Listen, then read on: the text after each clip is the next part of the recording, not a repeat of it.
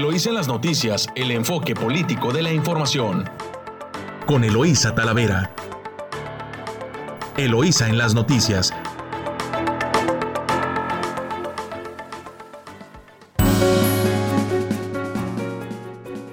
Muy buenos días, Ensenada. Hoy es martes 24 de agosto. Les saluda Eloísa Talavera, transmitiendo a través de su emisora favorita Amor Mío en 92.9 de FM, de nuestra estación hermana en San Quintín, La Chula en el 98.3 de frecuencia modulada. Saludo a quien acompaña aquí en Ensenada en Controles, Camila, muy buenos días. Y a quienes nos escuchan eh, esta mañana también. Y bueno, pues empezamos con información eh, nacional de lo que son eh, la información de primeras planas que estaremos comentando el día de hoy, las notas de pues las de ocho columnas. Y bueno, pues tenemos que denuncian cacería contra opositores se nota del diario Reforma, denuncian cacería contra opositores y cae 24% de la producción de Pemex. De su diario El Universal, cierre de pozos costará 26.2 millones de dólares al día a Pemex. Eh, piden a la OEA intervención ante el uso faccioso de la justicia. Los líderes del PAN, PRI, PRD acusan que hay persecución a opositores y que hubo injerencia del crimen organizado en las elecciones. La jornada. AMLO, Anaya, un marrullero que no me eche la culpa. Milenio, explosión frena hasta una cuarta parte de la producción petrolera. Y bueno, también en primera plana de Milenio está la, foto, la fotografía de la gobernadora electa Marina del Pilar con eh, Mel Gibson y Arma Mortal prevén industrias creativas en Baja California con Mel Gibson. Excelsior. Ciudadanos organizarían revocación. Como el INE solicita miles de millones de pesos para la consulta, el gobierno podía convocar a la ciudadanía para organizarla y que cueste menos, propuso el presidente. Bueno, a este presidente le encanta meter polémica. En el financiero pega explosión a Pemex en 25% de su producción. Eh, hay disposición de la OEA para atender denuncias, eh, es, dice la oposición. Eh, el economista reactivación de las ventas al menudeo da frenazo en el segundo trimestre del año. Y bueno, también en su diario La Razón, eh, ante feminicidios, al alza ven alerta de género como llamados a misa. Y es que se han emitido 23, tres de, eh, tres de estas, pues la semana, la semana pasada. Y siguen las muertes. Esa es la puerta. Ese es la el, tema que sigue creciendo los asesinatos, los feminicidios de mujeres. Y de su diario Reporte Índigo, crisis sanitaria sin transparencia. Eh, de, la crónica eh, cayeron en pobreza 1.6 millones de jóvenes, son datos de Coneval, hay 2% menos empleos para personas de 20 a 29 años que hace dos años. Eh, y bueno, pues si nos vamos también a ya las notas locales, pues tenemos que de su diario El Vigía dejan fin de semana 3.5 millones de dólares en derrama. No sé cómo los estimen, pero esto es lo que está en el titular de El Vigía.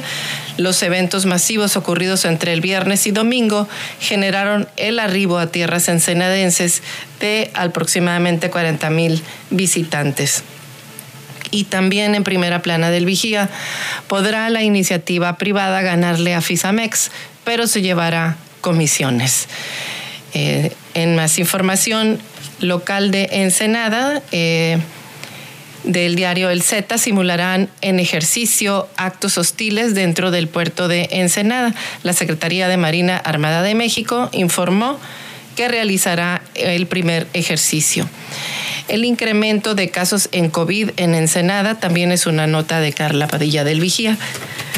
Y liberan 101 langostas capturadas ilegalmente en Ensenada, también es una nota eh, de Z, y entregan Ensenada ambulancia eh, y planta en Punta Colonet. Nos, hasta aquí el corte informativo, nos vamos a corte comercial y regresamos en unos minutos aquí en su emisora favorita 92.9 Amor Mío. Estás escuchando Eloís en las noticias. Regresamos.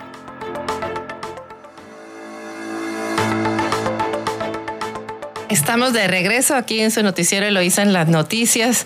Eh, recuerde que nos puede seguir a través de, WhatsApp en el 646-288-6104 y a través también de nuestro portal directamente Eloísa en las noticias.com.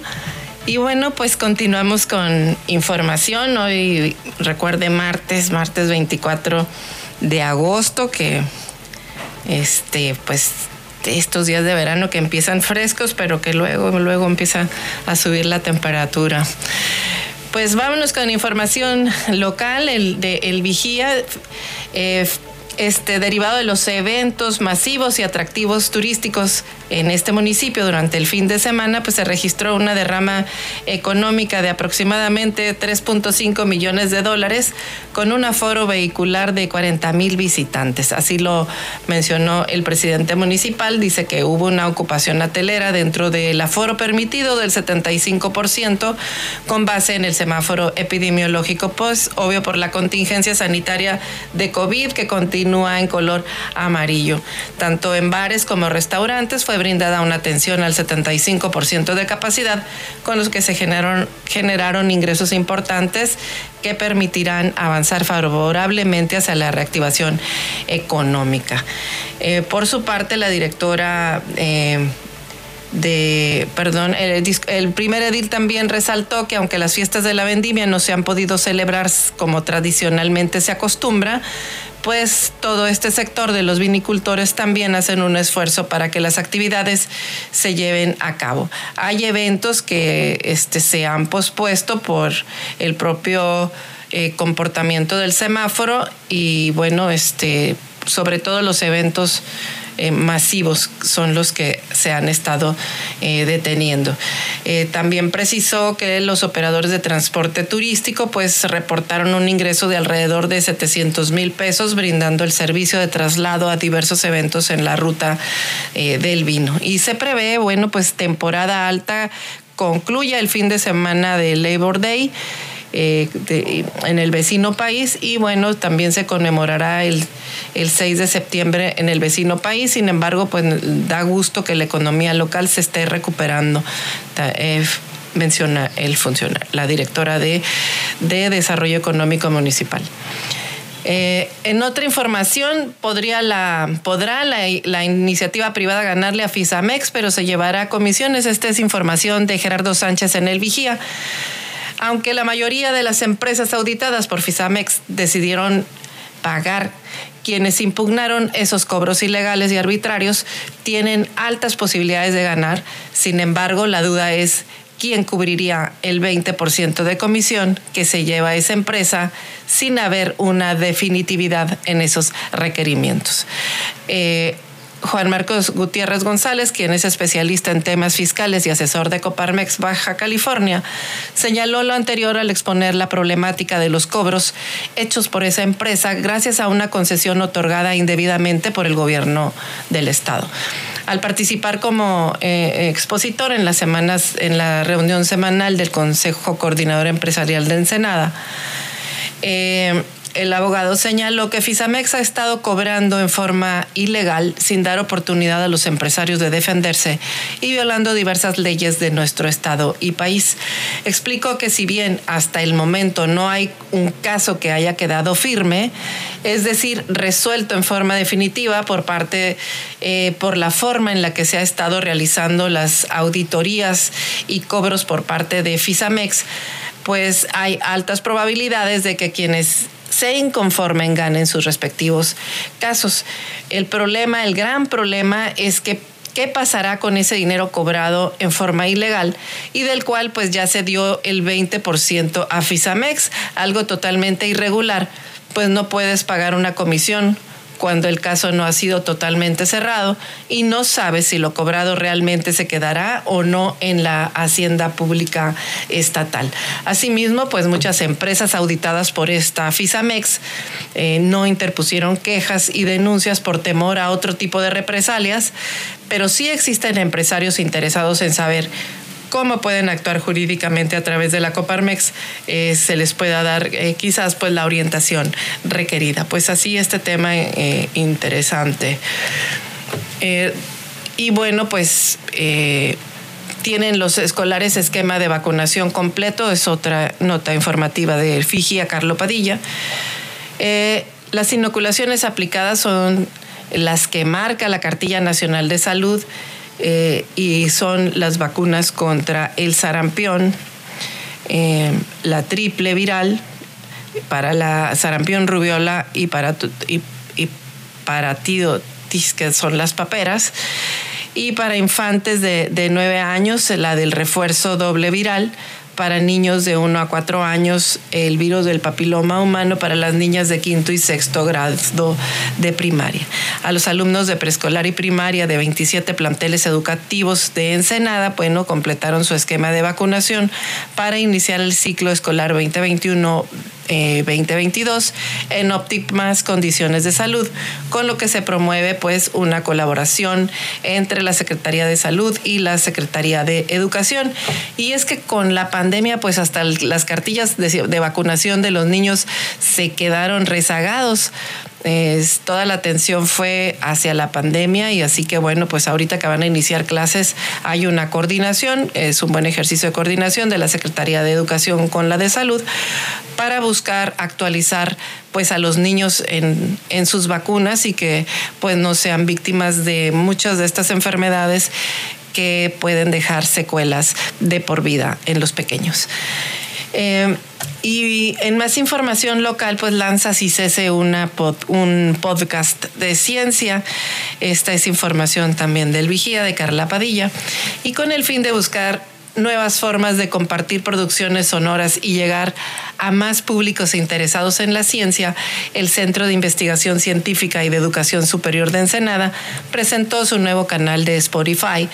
A través de un comunicado, pues el Centro de Investigación dio a conocer que la plataforma se podrá escuchar en el podcast del CICESE y van a realizar una serie de producciones eh, que llaman ellos trayectorias, en las que buscan distinguir y honrar las contribuciones académicas de investigadoras que han coadyuvado a que el CICESE sea uno de los centros de investigación más destacados del país. Pues enhorabuena por, por este esfuerzo de difusión y de interesar sobre todo a las nuevas generaciones en la ciencia, porque bueno, pues nuestra ciudad tiene una vocación científica eh, y bueno, pues justo es que las nuevas generaciones también se vayan interesando y conociendo, pues, qué es lo que hacen los investigadores de CICESE allá en, ahora sí que en las alturas, porque su edificio está eh, en la parte alta de los cerros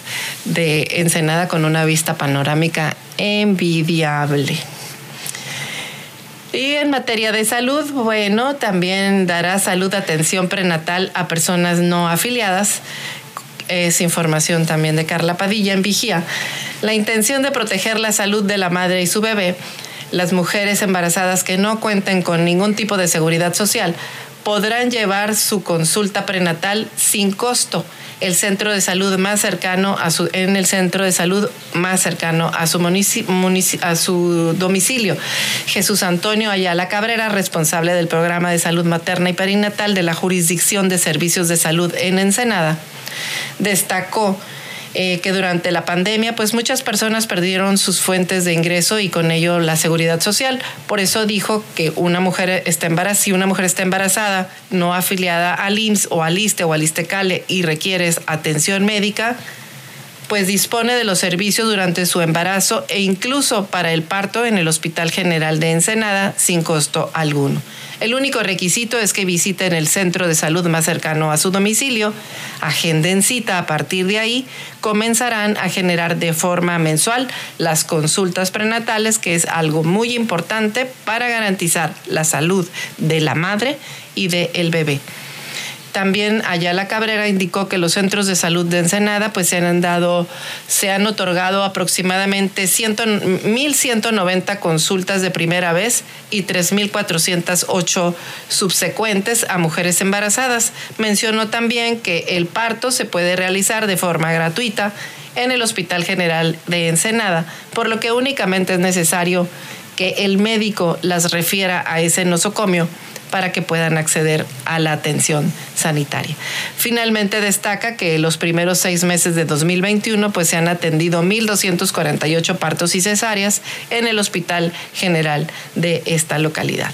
Así que bueno, pues invitan ahí a, las futuras mamás para que si no tienen seguridad social, eh, pues no dejen de ir a sus citas prenatales para que ellas y los bebés que vienen en camino pues garanticen eh, una buena salud en el desarrollo y en el nacimiento. Y bueno, en más información también de aquí de, la ciudad de Ensenada, eh, predicen una baja de los contagios, también es una información de Carla Padilla. La tercera ola epidemiológica del COVID podría comenzar su descenso en los próximos siete días, por lo que se podría iniciar una disminución en el número de nuevos casos confirmados, lo aseguró así el titular de la Secretaría de Salud en el Estado. Explicó que se prevé que en algunas entidades del país empiecen también a descender en las próximas dos semanas y pues Baja California pudiera suceder eh, la, la, baja en contagios en los siguientes siete días. También el funcionario destacó que durante estos dos días pues, se han reportado una disminución de casos activos en la entidad. Sin embargo, recordó que eh, dos días no hacen una tendencia, por lo que se debe esperar que en los próximos tres días se continúe igual a la baja el indicador. A pesar de las predicciones que tienen las autoridades sanitarias, las estadísticas de la tasa de reproducción efectiva del virus pues no son tan alentadoras, pues en este indicador se mantiene por arriba de uno a nivel estatal y todos los municipios, a excepción de San Felipe también. Recordó que cuando se está por arriba de uno este indicador, por cada persona infectada de COVID se infectan a dos más, situación que hace que el virus pues se reproduzca más rápidamente.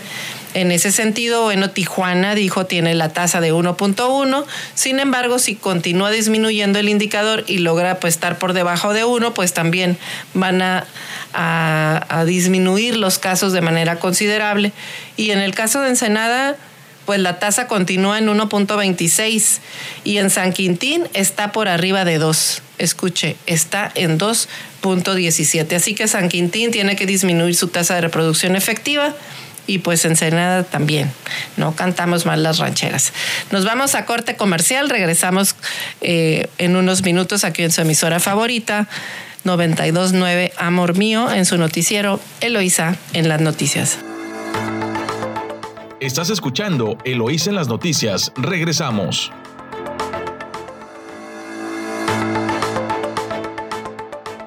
Nuevamente, muchas gracias por escuchar a su emisora favorita 92.9, Amor Mío. Eh, regresamos con, con más información. Y hay una nota de Gerardo Sánchez en su diario El Vigía que se titula Piden aclarar descuentos de nómina a profesores. Y es que la Asociación Mexicana de Empresas de Nómina, AMDEN, solicitó públicamente una reunión con el secretario de Hacienda de Baja California para aclarar la inconformidad eh, de algunos maestros estatales por descuentos que se están aplicando en sus pagos. El presidente de este organismo, Gustavo Martín del Campo, eh, manifestó que se ha solicitado una audiencia con el secretario de Hacienda eh, para conocer cuál es la problemática real en torno a algunos trabajadores al interior del CENTE, sección 37 de Ensenada.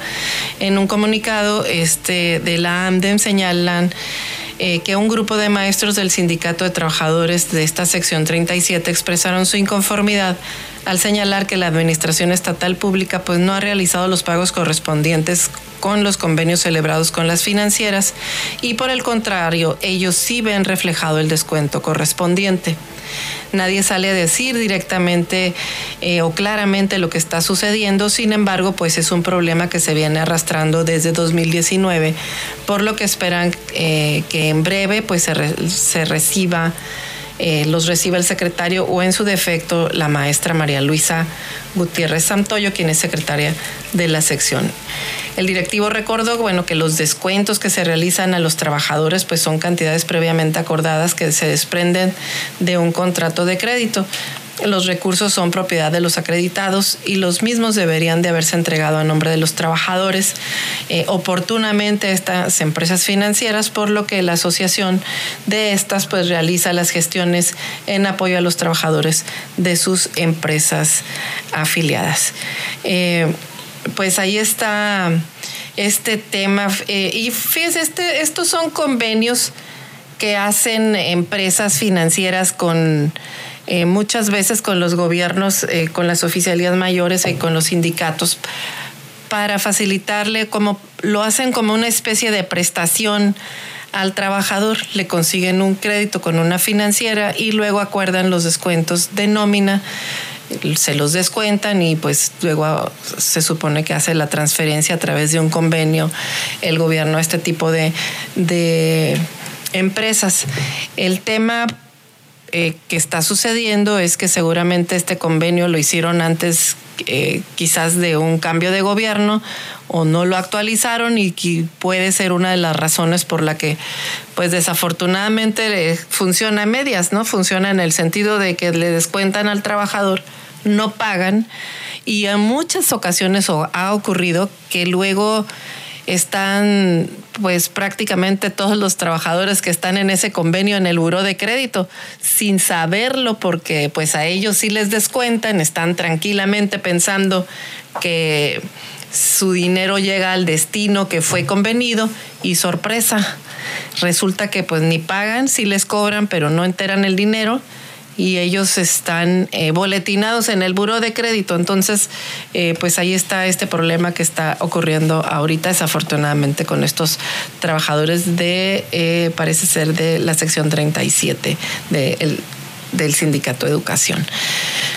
En otra información, pues entregan reconocimientos y uniformes a bomberos en el marco de la celebración del Día del Bombero, pues 11 elementos de esta corporación ensenadense en Ensenada recibieron reconocimientos por su labor y se entregaron 206 trajes estructurales que tuvieron un costo de 11.7 millones de pesos, equipo que fue donado por Energía Costa Azul. Alejandro Quintero, encargado del programa de programas sociales, eh, de la mencionada empresa multinacional, pues señaló que este lunes se terminó de entregar dichos uniformes, los cuales fueron hechos a la medida de cada uno de los bomberos ensenadenses, lo que garantiza una mayor comodidad y seguridad en las labores de combate al fuego. Pues enhorabuena por esta donación. Eh, normalmente muchos de los trajes de bomberos sí son donados a veces. Eh, incluso del extranjero, por el hecho de que estén realizados y hechos a la medida, pues además de que habla bien del interés de hacer una buena inversión con los bomberos, pues les brinda muchísima más seguridad. Eh, y en más, en más información, también de Gerardo Sánchez, eh, pedirán incluir a Ensenada en suspensión de la Suprema Corte de Justicia de la, de la Nación. Y es que opositores a la municipalización de los servicios de agua y drenaje en Ensenada solicitarán a la Suprema Corte de Justicia de la Nación se incluya también a este municipio en la suspensión otorgada a Tecate, Playas de Rosarito y Mexicali para la transferencia de esos servicios por parte del gobierno del Estado. Eh, Raúl Vera Rodríguez, uno de los regidores que se ha opuesto a la forma en que se está realizando dicha municipalización, señaló que se solicitó el apoyo de un grupo de abogados para que revisen si Ensenada pudiera verse incluida en esa suspensión, dado que las causales jurídicas presentadas por los síndicos de esos tres municipios pues son las mismas que existen localmente. Desafortunadamente dijo que en el caso de la síndica procuradora de Ensenada, pues se negó a interponer una controversia ella se negó a interponer una controversia constitucional y a solicitar la suspensión de dicho proceso, a pesar de que formalmente se lo solicitaron nueve regidores del Cabildo, quienes conformábamos la mayoría de esa petición. Ahora, agregó Vera Rodríguez, que se están buscando las alternativas jurídicas para suspender el proceso y solicitar que se haga de una manera ordenada y bien planeada. Y es que recuerde usted que cuando se votó aquí en Ensenada, eh, si aceptaban o no la descentralización de los servicios eh, de, de, administración de agua de la CESPE estatal, pues no hubo votación favorable en la primera vez y en la segunda vez, pues eh, con, una convocatoria controvertida, fue como se votó en Fast Track y bueno, pues ahí están los resultados, ¿no? Que eh, en, los municipios de, de Mexicali, Tecate y Rosarito, bueno, los síndicos interpusieron este el recurso bien eh, de controversia constitucional, a ellos sí lo suspendieron y en el caso de Ensenada incluso el mismo día se empezó la descentralización de los servicios. Eh, y como han mencionado, o sea, no están en contra de la descentralización, sino de las formas que no son completamente transparentes ni legalmente eh, como legalmente deben ser. Eh, y sin revisión sobre todo del aspecto financiero y de la capacidad instalada eh, ni siquiera saben los, términos en los que están recibiendo la infraestructura y si el municipio sería tendría la capacidad técnica para resolver los problemas que estamos viendo en estos momentos, pues el gran problema de contaminación en la bahía, precisamente porque las plantas tanto la del gallo como la del naranjo, pues están ya eh, al límite o sobre el límite de la capacidad que tienen para tratar aguas, ni siquiera están construida, por ejemplo, en el caso del naranjo, un segundo módulo que estaba previsto y planeado porque seguramente, bueno, pues este, faltan los recursos de inversión que no tiene la, la institución en este momento para estatal, y pues de dónde los va a sacar el municipio que, pues también tiene finanzas muy comprometidas, ¿no? Con endeudamientos arriba de los 3 mil millones de pesos y pues los ingresos de la ciudad eh, no alcanzan para su gasto operativo. Eh, tiene una administración deficitaria y pues se van a complicar más las cosas. Así que vamos a ver en qué termina este tema de, de la descentralización de los servicios de la del agua al municipio, en el, en el caso de Ensenada. Eh, reconocen a salvavidas por rescate de migrantes. Fue a finales del año pasado cuando el joven, un joven salvavidas auxilió a varias personas que estaban ahogándose y mismas que lograron rescatar. Así que por rescatar a una familia de dos adultos y un joven que estuvieron a punto de ahogarse en la playa municipal de la misión, fue reconocido el salvavidas Kevin Francisco del Río Castellanos en el marco del Día del Bombero. A cuatro años de integrarse la División de Rescate Acuático, la Dirección de Bomberos de Ensenada, pues también eh, el también estudiante de la carrera de Ingeniería Mecatrónica, pues recibió el distintivo del vigésimo tercer ayuntamiento por su valiosa hazaña. Recordó que a finales del año pasado, mientras vigilaban la zona, pues solicitaron auxilio personas porque los bañistas estaban ahogándose y bueno, él y otro compañero eh, fueron quienes rescataron a la víctima. Así que bueno, pues enhorabuena por el reconocimiento a este joven, a este joven eh, Kevin Francisco del Río, que destacó por su labor como rescatista acuático. Y bueno, pues además es eh, estudiante de la Escuela de Ingeniería Mecatrónica en Ensenada. Eh, y visita el, vicealmirante las instalaciones de, ECA, el reciente designado comandante de la segunda región naval, el almirante Juan, Juan José Padilla Olmos, eh, visitó el centro energético La Jovita con el objeto de conocer las instalaciones de la planta de almacenamiento del gas de energía Costa Azul, por ECA por sus siglas, localizada en el eh, kilómetro 24 al norte de Ensenada. Eh, el titular de el, el, director de Energía Costa Azul recibió al comandante de la región naval para hacer la presentación de las operaciones eh, de la instalación, las cuales son consideradas como estratégicas para Ensenada, pues debido a, que a la generación eléctrica de la zona, pues depende de gas natural. Eh, que está ahí almacenado. Durante el recorrido, pues hablaron de los aspectos de seguridad que caracterizan a esta empresa como un centro de operaciones de calidad mundial, la estrategia de sustentabilidad y responsabilidad ambiental. Pues en más información. También eh, formalizan el Centro Cívico Social, Social Cívico y Cultural Riviera eh, firmaron un convenio de colaboración con el Instituto Tecnológico de Ensenada, el ITE, el cual permitirá al alumnado poner en práctica sus conocimientos en beneficio del conocido inmueble histórico. Eh, la titular del Centro eh, Social y Cultural informó que los diversos objetivos del convenio abarcan el desarrollo de proyectos de cooperación en áreas de interés para ambas instituciones. Eh, nos vamos a corte comercial, regresamos eh, con más información aquí en su emisora favorita 929 Amor Mío. Estás escuchando Eloís en las noticias, regresamos.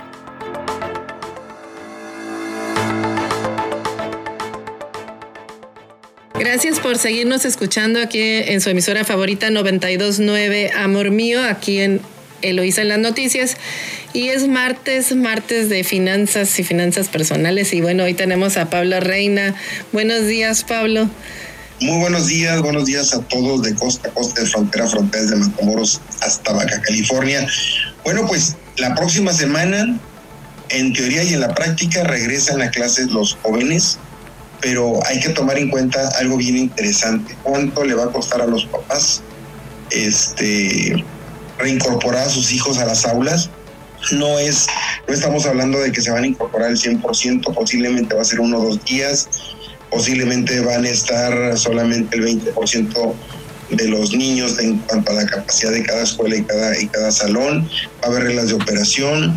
Entonces, ahora se direcciona el gasto en otro sentido. En año y medio anterior se invirtió en una, en una laptop, en una tablet, en un celular con el propósito de que el niño continuara sus estudios desde casa. el costo operativo prácticamente lo obtuvieron los, los papás al tener a los niños en, un, en, la sala, en una, este, en una recámara con aire acondicionado. Y podríamos decir que una cosa compensó a la otra. Eh, cuando los niños ah, eh, anteriormente utilizaban el centro de cómputo, pues ahora tenían que utilizar su propia computadora para hacer sus trabajos y pudiéramos hablar de un muy buen ahorro en el sentido de que pues no presentaban material físico, material, tú hacías tus documentos, los guardadas, los subías a la maestra, la maestra lo revisaba, te mandaba la evaluación y por ahí pues podíamos tener lo que es la cuestión palpable pues con un costo mucho muy bajo. Nomás para que se den una idea, en el 2019 los papás habían, habían gastado a nivel nacional alrededor de 52 mil millones de pesos en el 2020 cayó a 42 mil millones de pesos el, el, gasto. Pero ahora me sorprende el dato porque se tiene pronosticado 82 mil, o sea, casi el doble en gasto. Y uno podrá pensar, bueno, ¿qué, qué, qué es lo que está pagando los papás? Los dos, los dos factores que más generaron inflación o mayor incremento en cuanto a precio fueron los alimentos y las colegiaturas. Los alimentos traen un 30, 30% promedio de incremento, las colegiaturas un 20%. Pero no solamente basta la colegiatura, todo lo que implica eh, de impacto al bolsillo lo que tienen que comprar. Muy probablemente te van a pedir los uniformes, te van a pedir este material de trabajo, te van a pedir este, muchas cosas y parte de los argumentos de las escuelas de decir es que a mí me cuesta lo mismo tener 10 alumnos que tener 40 alumnos. Entonces yo tengo que prorratear la caída del 40% de los alumnos para poder mantener mis costos operativos. Los costos presenciales de una colegiatura pues, se disparan de una forma bastante fuerte. La inflación proyectada es del 5.8%, aunque la meta es del 3%, cosa que no se va a poder dar porque el impulso inflacionario se está, se está generando. ¿Y esto a qué se debe? Que durante un buen periodo se dejaron de consumir muchos productos, sobre todo los útiles escolares, todo lo relacionado con la educación, y se desacelera la producción y el dinamismo, lo que generó que pues me cuesta ahora producir menos, más caro que producir de más. Y ese costo pues lo está pagando el, el padre familia del bolsillo. Ahorita vemos en las últimas dos semanas una, una contracción en el consumo, en donde preguntaban los, los, restaurantes, los hoteles, los tiendas de conveniencia, los hijos, ¿y dónde están los papás? ¿Dónde están los niños?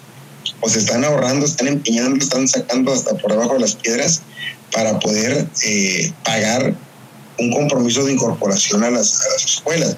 Veo muy complicado para las escuelas privadas, que son los que tienen costos operativos muy altos, que vayan a tener una suficiente captación, porque la gran mayoría de las personas no estuvo trabajando al 100%, no tuvo los ingresos normales, tal vez no le dieron tiempo extra, tal vez no le dieron este un bono especial, eh, se quitaron muchas prestaciones porque también la, la, misma empresa, la misma que ahora pues trata de proteger su creatividad para poder sobrevivir en esta situación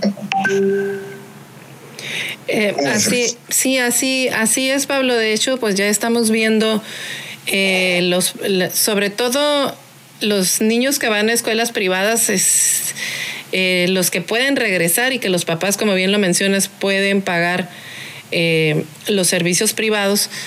Eh, pues todavía viene el costo de uniformes, el costo de los materiales escolares que, que, que tienen que comprar. Y los niños que ingresan a la escuela pública también. Y todavía la incertidumbre de saber cuáles escuelas van a retomar eh, este y sin embargo los padres tienen que hacer el gasto de los uniformes también porque y si sí van los y si sí les toca en eventualmente asistir o van a estar dentro de ese porcentaje de niños que van a, estar eh, asistiendo a clases, pues sí, sí resulta oneroso para los papás. Y sobre todo, eh, sí está el tema, el, sí está impactando el tema de la inflación, el costo eh, de los alimentos, eh, de las, de, el costo de los alimentos, el costo de los materiales educativos y de los uniformes eh, y, lo, y el empleo, Pablo, que se precarizó mucho, porque sí hay empleo, pero no, no están ganando lo mismo no, que es real el, no. el, ingreso que se tiene. Yo, yo fui un poco crítico cuando se subió, sobre todo para frontera, el salario mínimo por decreto se, se, dispara prácticamente el doble el salario mínimo. Y, mi observación era de que esto va a tener un impacto inflacionario. Tarde o temprano en algún lugar eh, la, las tiendas de conveniencia, los mini super, las, o sea, cualquier persona que está alrededor de nosotros, mientras más ganes, más te van a cobrar y, el, y ese costo lo tienen que sacar de algún lado. ¿Por qué? Porque ahora vas a pagar más seguro social, más Infonavit, más prestaciones, o sea, el mismo trabajador. Y las empresas para poderlo pagar tienen sus opciones, o corren personal o se lo prorratean al último consumidor. Entonces, ¿de qué sentido tuvo el haber incrementado el doble el salario si, los, si las cosas que yo consumo se triplicaron? No fue al 100, o sea, fue una cosa tremenda lo que, lo que sucedió. Quienes dicen que el salario no es inflacionario, lo que pasa es que muchas veces en Estados Unidos, por ejemplo, hacemos el comparativo con Estados Unidos, tienen un salario alto, pero tienen costos operativos de compra de materias primas mucho, muy bajas porque compran volúmenes, son altamente productivos, hacen, sale, les sale mucho más barato producir, por ejemplo, 5 millones de televisores que producir solamente 100 mil televisores y el costo es tan bajo que puedes tener un salario alto que el margen de ganancia es muy, muy fuerte. ¿qué sucede? No tenemos esa capacidad de consumo ni de, ni de, ni de compra para hacer que las personas que nos están fabricando un producto saquen sus productos a un precio mucho, muy bajo. Yo siempre he dicho que una de las estrategias es productividad, eficiencia a bajo precio, vas a tener muchos consumidores. Pero si le das o sea, un, por decreto un incremento al salario, después vas a dar cuenta de que te sirvió un incremento al salario si no te alcanza para absolutamente nada. De hecho, los costos en, en, lo vemos en la inflación, una inflación mucho, muy alta, es de las más altas a nivel eh, va, la gente lo va a ver en su, en su, prácticamente su bolsillo, pero aquí el tema es cómo le va a ir a los niños ya estando en la escuela, porque hasta el dato que tengo yo ahorita es que los niños no van a tener cooperativa, no van a poder ir a la tiendita a comprar, sino que el papá va a tener que, llevar, va a tener que llevarle desde casa su refrigerio, su sándwich, su refresco, eh, su fruta, lo que, lo que el niño vaya a consumir, cuando anteriormente los papás le daban un porcentaje de dinero para que y a veces la misma tienda tenía precios mucho más económicos a como tú los vas a, y súmale, súmale, Pablo, que ahora el gel y los cubrebocas que tienen que usar todos los días también es un gasto que se carga más a la familia porque no el gobierno no ha hablado de que ellos van a proporcionar gel y cubrebocas a los estudiantes entonces con este regreso también eso mete presión a la familia porque se convierte ya en un artículo de primera necesidad. Si no lo traes, no puedes ingresar a clases. Aquí las maquiladoras y las tiendas de conveniencia sanitizan las tiendas por lo menos una vez al día. No creo que tenga la capacidad económica un colegio, bueno, espero que un colegio sí, pero una escuela de gobierno, de estar todos los días una persona sanitizando para que el turno de la tarde tenga la confianza de que no va a contraer ningún ninguna situación. O al día siguiente, el niño cuando regrese, este, si salen los niños, se, puede aligerar la entrada para otras personas. Cuando no hay niños, no hay nadie, me quito el cubrebocas. Eh, puedo contaminar algunos bancos y resulta que el niño viene en la mañana y porque esos bancos. Entonces, eso es un tema muy complejo, aunque la autoridad de salud dice que la probabilidad de que un niño se contagie es muy baja. Bueno, no nos alarmemos, aquí estamos cerca del Valle de Texas escuelas primarias abrieron y a los cinco días ya estaban todos retrocediendo, cerrando escuelas, porque, y eso que en Estados Unidos ya están vacunados. Sí. Retrocedieron con escuelas. Yo creo que va, espero no alarmarnos mucho y que no se vuelva viral todo, eh, sobre todo cuestiones de niños. Y sí, yo sí recomiendo que cuando haya imágenes de niños no, no aprovechar la circunstancia, porque de que van a salir, van a salir. Ojalá, yo no lo deseo, pero es, son muchas las, las combinaciones que hay dentro de un salón. Y los niños, y teniéndolos en casa, es, siendo el papá, a veces no los controlamos, imagínate con el maestro. Sí, no, sí viene este pues un tema muy controvertido el regreso a clases con muchas con muchas barreras que pues pues no, creo que no se previeron, ¿no? No se previeron a tiempo, porque en esto del regreso a clases, pues saben, desde que se puso el, el es, em, desde que se tomaron las medidas de resguardarnos todos con el tema de la pandemia, pues se sabía que se iba hasta a restablecer este regreso a clases y bueno, pues ha estado todavía muy accidentado, sin tanta claridad. Ah, queda mucho a los secretarios de los estados locales y en algunos estados sí han estado mencionando eh, casi escuela por escuela cómo van a cómo va a ser el regreso a clases. Pero aparentemente pues va a ser paulatino. Sin embargo pues eh, aunque vayan a eventualmente a clases presenciales o en la modalidad mixta como están diciendo híbrida que van a tomar eh, algunas clases virtuales y otras que van a ser presenciales, pues los papás tienen que gastar de todas, de todas formas en, en los uniformes, de todas formas en los materiales educativos porque en el caso de los materiales pues los necesitan para eh, la hora de las clases. Y también no podemos no se puede relajar este tema de la disciplina. O sea si un niño de un colegio público o un colegio privado eh, tiene un uniforme pues lo tiene que portar portar en su se tiene que levantar y vestir y todo como si fuera clases porque es parte de la disciplina de los niños y niños aunque estén tomando las clases en casa. O sea a lo mejor ahí es este, si no salen, pues es un gasto que no erogarían tanto los, los padres, pero con esta modalidad híbrida, pues sí, sí va a ser eh, un problema. Complicado. Va a pues estar muy complicado para, para, el bolsillo de los papás y nosotros ya lo estamos viendo en el bolsillo de los negocios. Así es, pues muchas gracias, ya escuchamos a a Pablo Reina con este regreso a clases y, cómo nos está tratando la, inflación. Pues nos despedimos, nosotros nos vamos a corte comercial aquí en su emisora favorita 929. Estás escuchando Eloísa en las noticias. Regresamos.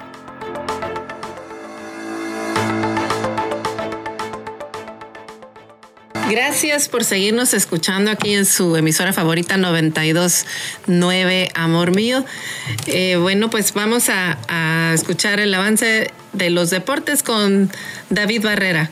Muy buenos días. Continuamos con Eloísa en las noticias. Mi nombre es David Barrera y arrancamos con la información deportiva. Pues no hay día que no llegue ni plazo que no se cumpla. Hoy, a las 3.30 de la mañana, tiempo de Ensenada, comenzaron los Juegos Paralímpicos Tokio 2020.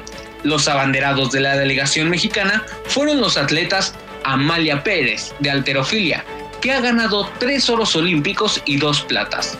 En Tokio participarán en sus sextos Juegos Olímpicos, pues desde Sydney 2000 no se ha bajado ni de la justa veraniega ni del podio olímpico. Una verdadera leyenda del deporte mexicano, del deporte paralímpico, claro. Y también eh, veremos si nos puede dar otra alegría al pueblo mexicano, una más de las que ya nos ha dado. De verdad que es una leyenda y es una figura histórica de este deporte. El segundo abanderado será Edgar Barajas, atleta de eh, para, para atletismo. Veremos que si también tiene una gran participación, aunque se antoja un poquito difícil en su categoría, sin embargo, esperemos que tenga un gran rendimiento. Las competencias iniciarán a las 3 de la tarde, cuando entren en marcha el golf ball, que es una especie de fútbol con los atletas acostados, la natación, el tenis de mesa, entre otros deportes. Para México, la participación iniciará a las 5 de la tarde, cuando Christopher Tronco entre a la alberca a las rondas preliminares de los 100 metros de espalda. Mucha atención porque él es una de las posibilidades de medalla. Así que mucho ojo, regresan las desveladas para poder ver a toda la actividad de la delegación mexicana. Vamos a continuar porque en tenis de mesa, Sigala López enfrentará a la croata Musinic. Allí veremos si la mexicana puede iniciar con una victoria en su participación. Esa va primero a fase de grupos y después las rondas eliminatorias. Esperemos que inicie bien esta justa veraniega y así pueda ir avanzando. Eh, continuando con el tenis de mesa, pero ahora en la rama varonil, eh, Víctor Reyes jugará ante uno de los favoritos del torneo, que es el coreano Park Jin Chol. También es fase de grupos, esperemos que inicie bien, sin embargo, se antoja complicado porque es un gran atleta este Park Jin Chol, eh, uno de los favoritos para ganar, como siempre, el tenis de mesa dominado por los países asiáticos, los coreanos, los chinos eh, e incluso los japoneses. Vamos a, continuar con la información. Recuerden que aquí en Eloísa en las noticias les traeremos toda la cobertura toda, completa de los Juegos Paralímpicos y daremos especial seguimiento a los mexicanos, pues hay muchas posibilidades de medalla en varios atletas como Rosa María Guerrero Cázares, que es una de las grandes figuras del paratletismo mexicano. Ella ya sabe lo que es ganar medalla olímpica, pues en Londres 2012 logró el bronce de los 400 metros. Ojo con ella, puede darnos muchas alegrías al pueblo mexicano.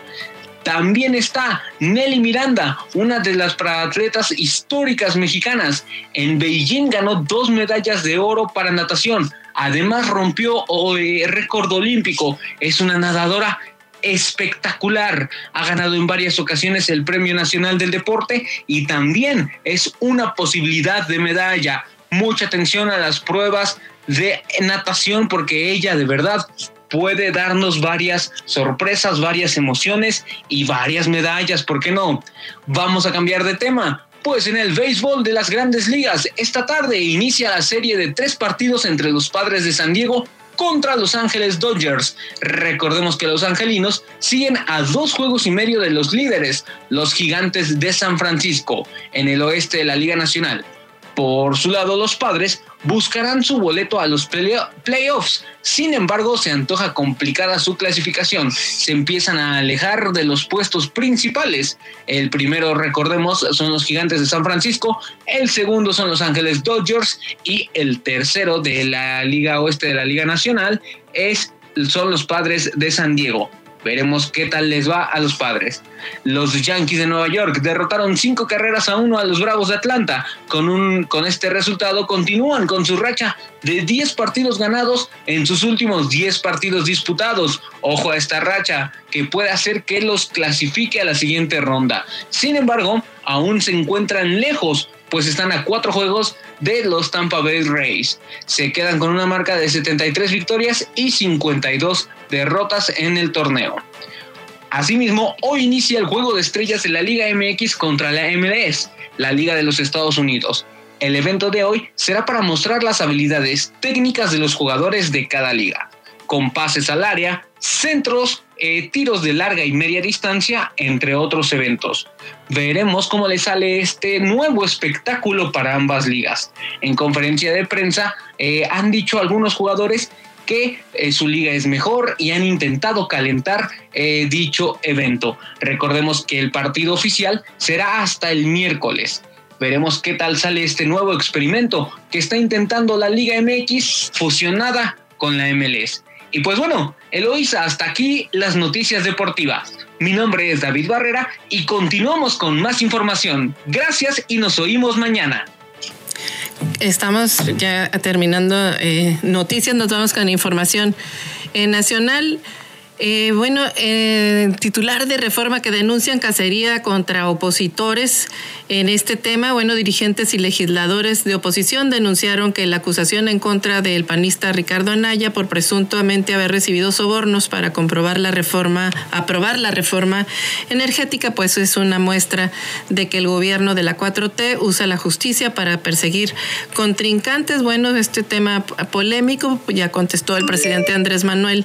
Eh, López Obrador dice Anaya es un marrullero que no me eche la culpa. Y bueno, pues ahí está este tema. El tema es que está citado a comparecer el jueves y es y él supone que me mandó un, video donde dice que se va exiliado a Estados Unidos porque aquí lo quieren meter a la cárcel. Y el presidente dice, pues si no tiene culpa, que vaya y que la justicia decida. Pues si eso es lo que está en polémica ahorita.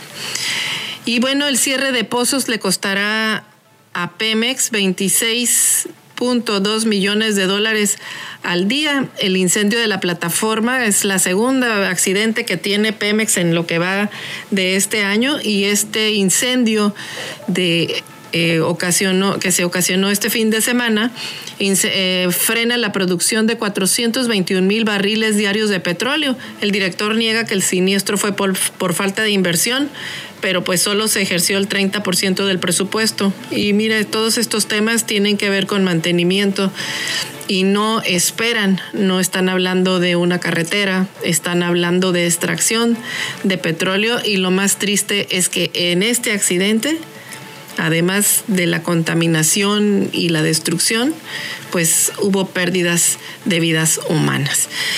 Y en más información del economista, pues la reactivación de las ventas de menudeo vieron un frenazo en este eh, segundo trimestre la dinámica del comercio minorista, pues de enero a marzo, se dio ante la reapertura de espacios y la creciente demanda de servicios.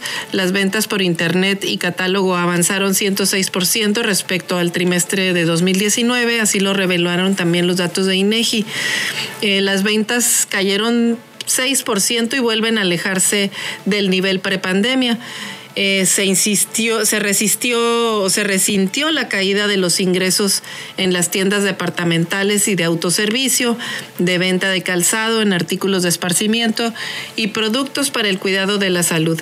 Le pasan la factura a la normalización eh, del gasto de los consumidores, eh, que siguió, bueno, pues rigiéndose y redirigiéndose hacia los servicios. en, más información de, de de las notas de ocho columnas, pues el presidente López Obrador que está diciendo que va a convocar ahora a los ciudadanos para organizar eh, la revocación de mandato, que porque el INE le está solicitando miles de millones de pesos para la consulta, que el gobierno podría convocar a la ciudadanía para organizarla y pues que cueste menos, eh, propone el presidente. Y mira, este tema es es todo un tema esto de, de, estar utilizando las, los instrumentos de la ciudadanía por parte del gobierno. En este tema de la consulta, es un ejercicio serio, una consulta que va a organizar el Instituto Nacional Electoral. Es equivalente a una elección presidencial. Tienen que desplegar igual el número de casillas electorales por distritos para garantizarle al ciudadano la participación y a los ciudadanos y a los partidos políticos, a todo mundo, le tienen que garantizar, eh, así como en una elección presidencial, eh, el cuidado, el acceso a, las personas a votar, a, a elaborar toda la organización y al cómputo de los votos, al custodio de, toda la, de la, cadena de, los documentos de las urnas electorales, todo se tiene que garantizar y eso cuesta y es el equivalente a una elección presidencial. Y también tienen que estar previendo eh, si, si ganan o pierden una consulta. Una consulta que además está pidiendo el presidente de la República y sus partidos aliados. No es la ciudadanía. La ciudadanía ya lo ya votó, ya eligió, eligió un presidente por seis años. Así que es, no es estar jugando a, que me aplaudan. Es una cosa muy seria el tema de, la consulta y de este tipo de instrumentos ciudadanos que se estén manoseando y desgastando de esta manera, eh, con un uso, dándoles un uso para el para el que no, no son hechos, no fueron hechos. Ese es el tema con el, con este uso de, de la revocación de mandato. Pero pues si lo quieren, así cuesta, o sea, eh, así cuesta. También en la en información de, pues de las de ocho columnas, pues también crisis sanitaria sin transparencia. El INE, por ejemplo, ordenó a la COFEPRIS hacer pública la información de las vacunas contra el COVID-19 que se aplican en México con como los permisos también que ha emitido para su uso y los contratos de adquisición y los costos de las mismas, datos que negó argumentando motivos de seguridad nacional. Pues ahora será la Suprema Corte de Justicia de la Nación quien deberá dictaminar al respecto, pues no a la opacidad y sí hay crisis sanitaria sin transparencia. Pues nos vamos, llegamos al final de este noticiero es todo por hoy y le agradecemos su atención que nos ha brindado y lo invitamos a que nos acompañe eh, mañana en punto de las seis y media de la mañana en otra edición de Eloísa en las noticias. Hasta entonces y que la pase muy bien, muy bien. Eloísa en las noticias, el enfoque político de la información. Sintonízanos todas las mañanas de lunes a viernes a las seis y media en Amor Mío 92.9 FM y La Chula 98.3 FM. Visítanos en eloísenlasnoticias.com.